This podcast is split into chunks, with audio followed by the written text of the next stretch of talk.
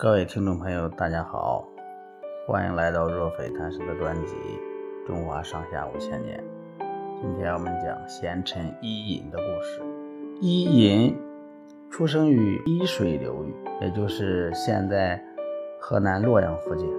在伊尹年龄很小的时候，就被卖到了有心国做奴隶。有一回，商汤的左相钟会。去给夏桀送贡品，途中在有兴国停留了几天。无意之中，他发现送饭菜的奴隶伊尹才智出众。交谈之下，发现伊尹果然是个贤人。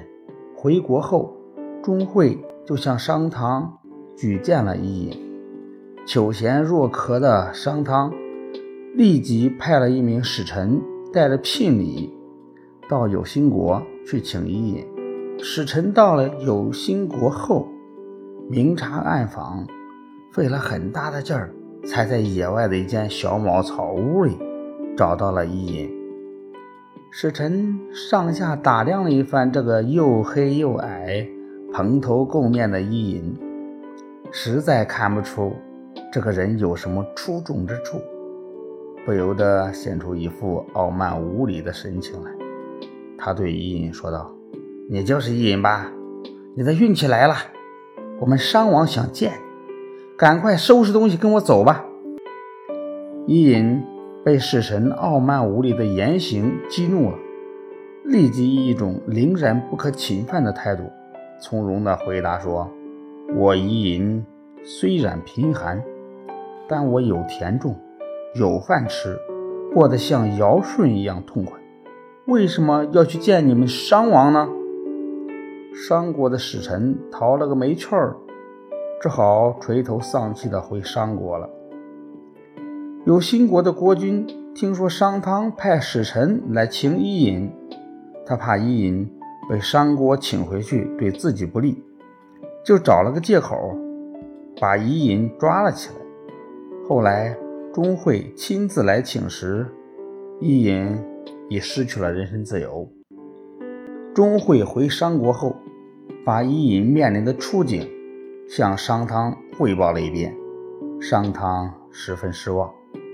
后来，钟会想出了一个主意，便对商汤建议向有心国求婚，让伊尹作为陪嫁奴隶，和有心国的女儿一起到商国来。这样不仅可以请来伊尹。而且可以使有心国免除疑虑。商汤表示赞同，马上派人到有心国去求婚。使臣到了有心国，向有心国求婚。有心国的国君答应了商汤的要求，于是伊尹作为陪嫁奴隶来到了商国。伊尹来到商国后，经过交谈，商汤感到伊尹。果然是个了不起的人才，于是就任命伊尹为商国右相，和钟会共同策划处理。就这样，伊尹有一个奴隶，一跃成为商国的宰相。在伊尹的辅助下，商国的势力更加强大，最后终于灭掉了摇摇欲坠的夏王朝，建立了商朝。商汤死后。伊尹成为商国的重要辅臣。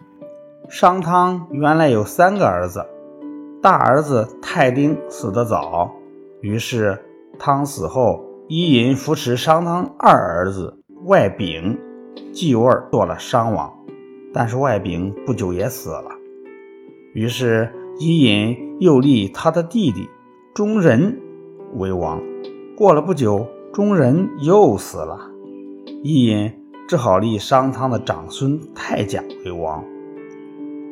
太甲从小生长在帝王之家，过着无忧无虑的生活，因此他继位后，政务民事从不过问，整天只知寻欢作乐。伊尹一再教导太甲要勤政爱民，不能耽于游乐，但太甲根本听不进去。伊尹看到太甲执迷不悟，心想。太甲这样放纵下去，说不定将来会成为一个夏桀一样的人。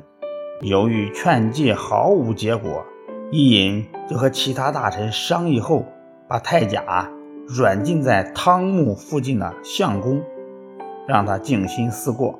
三年的时间过去了，看到太甲志气退尽，行为简朴，与三年前相比判若两人，伊尹非常高兴，便亲自携带商王的冠冕衣服到相公迎接太甲。返回博都，再登王位，把国政交还太甲。这就是贤臣伊尹的故事。故事讲完了，朋友们，下次再见。